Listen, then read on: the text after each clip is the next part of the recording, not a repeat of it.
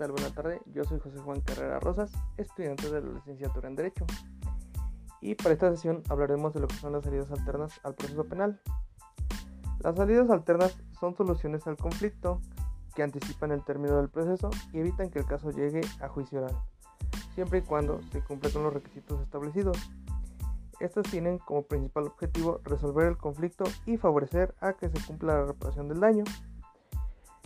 Bien, el Código Nacional de Procedimientos Penales contempla dos salidas alternas que son el acuerdo reparatorio y la suspensión condicional del proceso. El acuerdo reparatorio se realiza entre la víctima y el imputado. Básicamente, aquí el imputado se obliga a indemnizar a la víctima y esta a su vez decidirá no seguir el juicio poniendo fin al proceso. Y bien, la otra salida alterna es la solución condicional del proceso. Eh, este acuerdo se realiza entre el fiscal y el imputado. Consiste básicamente en el hecho que el fiscal va a suspender el procedimiento, sujeto a que el imputado cumpla con ciertas condiciones si es que cumple con las exigencias impuestas.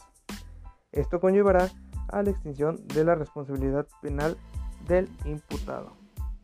Y bien, estas son las salidas alternas al proceso considero que nosotros como estudiantes pues nos va a servir mucho en un futuro como futuros profesionistas y especialistas en esta rama del derecho que son las salidas alternas para no llegar a la etapa de juicio oral. Eso es todo por este podcast.